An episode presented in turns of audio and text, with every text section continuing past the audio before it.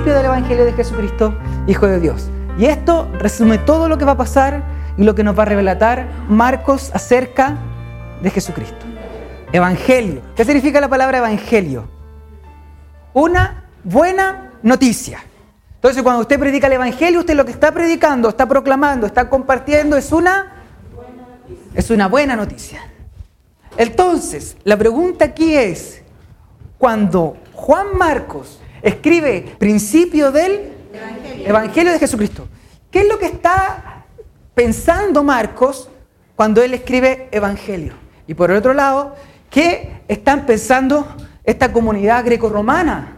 En la época en que el cristianismo comienza a surgir, inclusive un poco antes, existía lo que se llama el culto imperial, culto al César. Eso es lo que estaba pasando en el mundo grecorromano. Entonces, por ejemplo, Julio César permitió que se levantara una estatua del mismo con la inscripción, o sea, se levantó una estatua y decía en latín Dios invicto. ¿Y por qué estamos viendo esto? Porque hay una inscripción que dice, el nacimiento de Dios Augusto fue el principio para el mundo de las buenas noticias que han venido a los hombres a través de él. Entonces, el Evangelio para el mundo greco-romano eran las buenas noticias de que un emperador había nacido o de que un emperador había subido al cargo. La venida del nuevo gobernador significaba la promesa de paz, un nuevo comienzo para el mundo. Pero eso es lo que vemos dentro del mundo grecorromano. Ahora sabemos que Marcos era un judío. Ahora, ¿qué significaba la palabra evangelio para los judíos?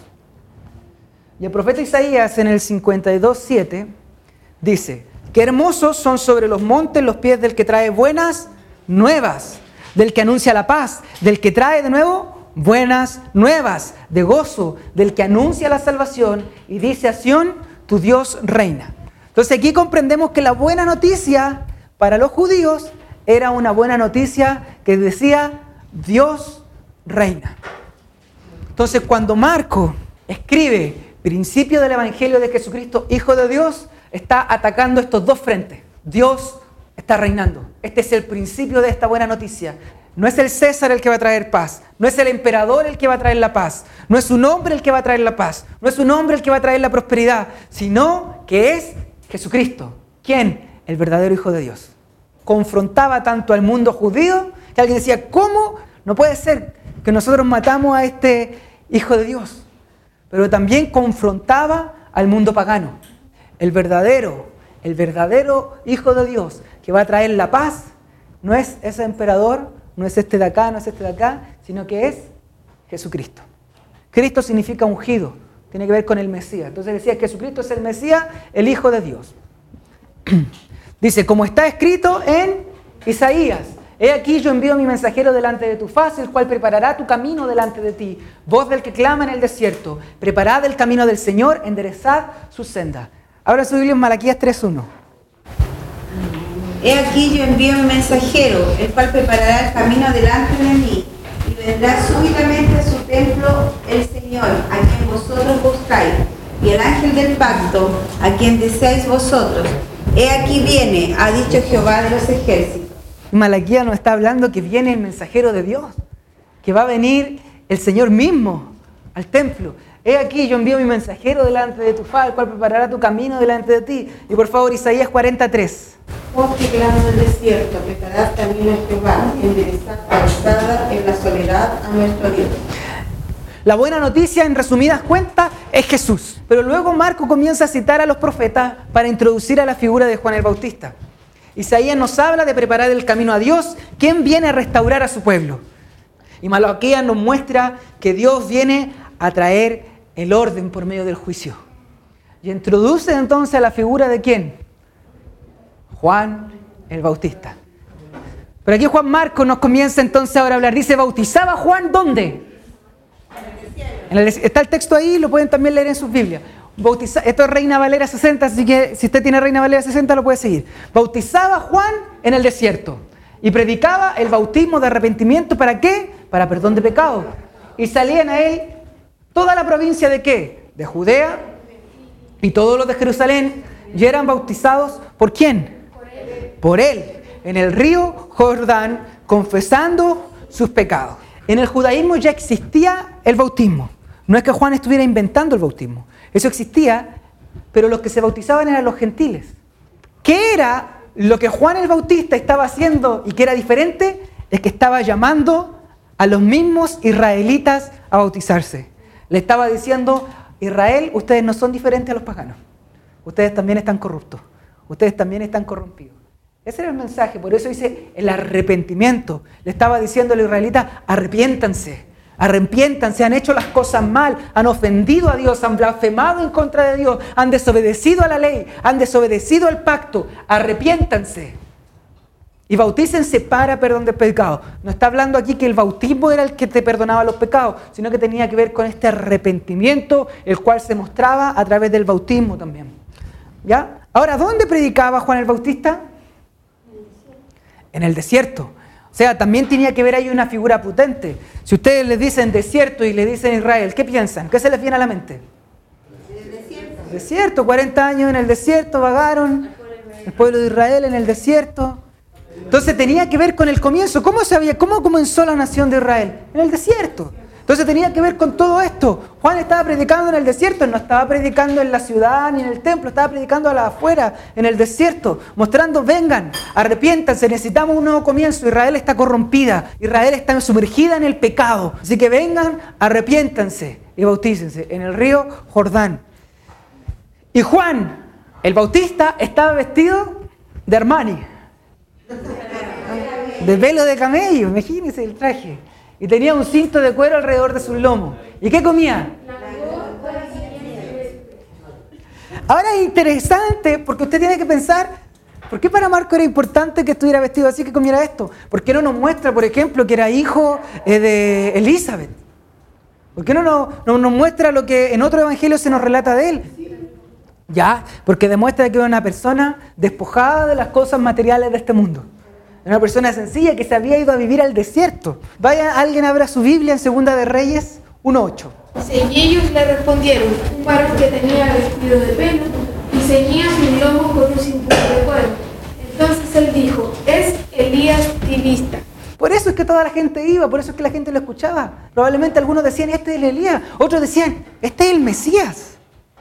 O sea, era una figura importante lo que estaba pasando aquí. Por eso Marcos lo muestra muestra a Juan el Bautista como el antecesor de Jesucristo, mediante su forma sencilla de, vestir. Y en la alimentación, Juan se había constituido en una protesta viviente contra toda forma de egocentrismo.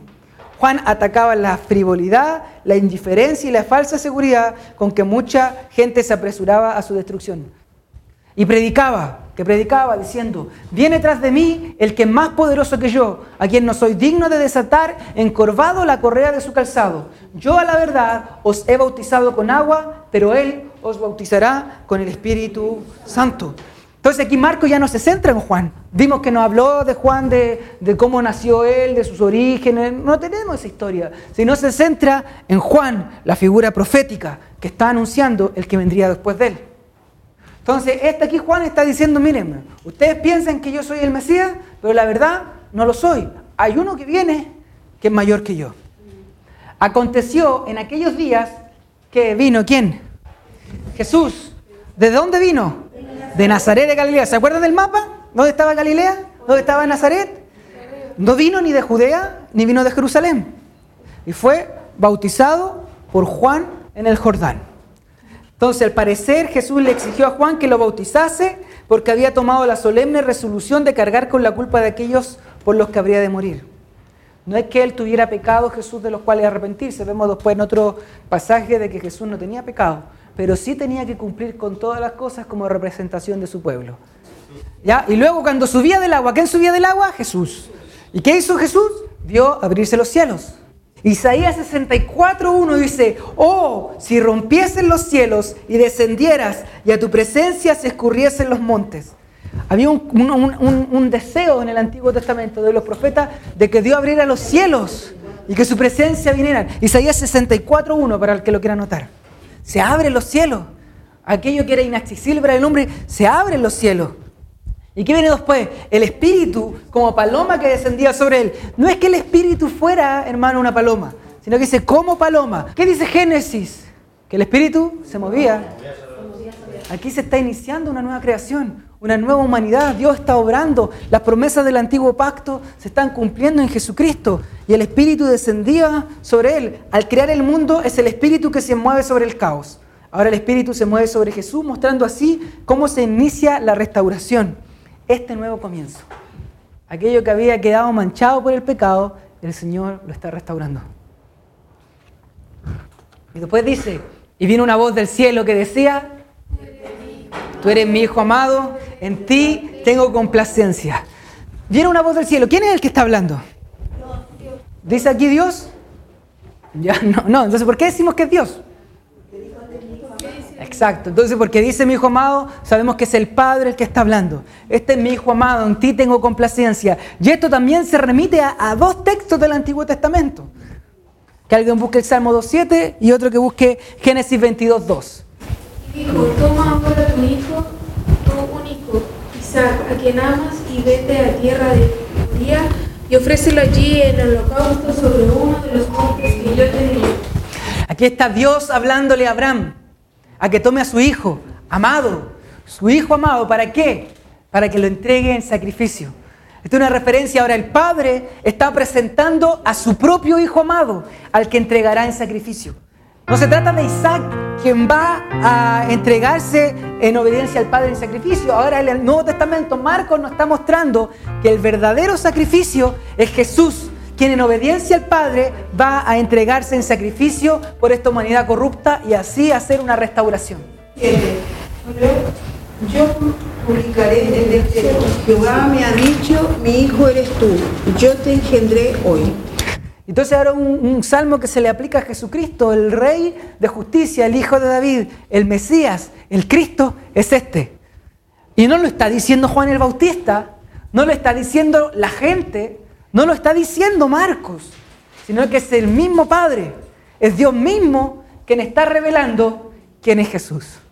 Y luego el Espíritu, es decir, luego de esto, de que el cielo se abre, de que el Espíritu desciende y que la voz del Padre dice, este es mi Hijo amado y que tengo complacencia, ¿qué pasa luego de esta, de, de esta declaración de Dios mismo?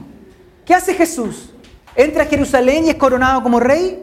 No, se va al desierto impulsado por el Espíritu Santo y estuvo allí en el desierto 40 días y era tentado por Satanás y estaba con la fiera y los ángeles le servían.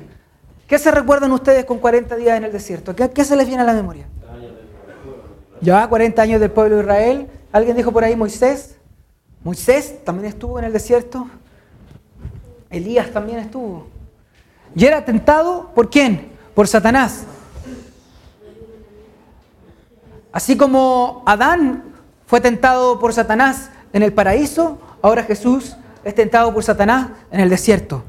En el paraíso, todo bello, y aún así el hombre cayó. Ahora el desierto, que tiene que ver con un aspecto más difícil, que tiene que ver con una tierra seca, con una tierra que está bajo corrupción, que está caída. Jesús es tentado por Satanás.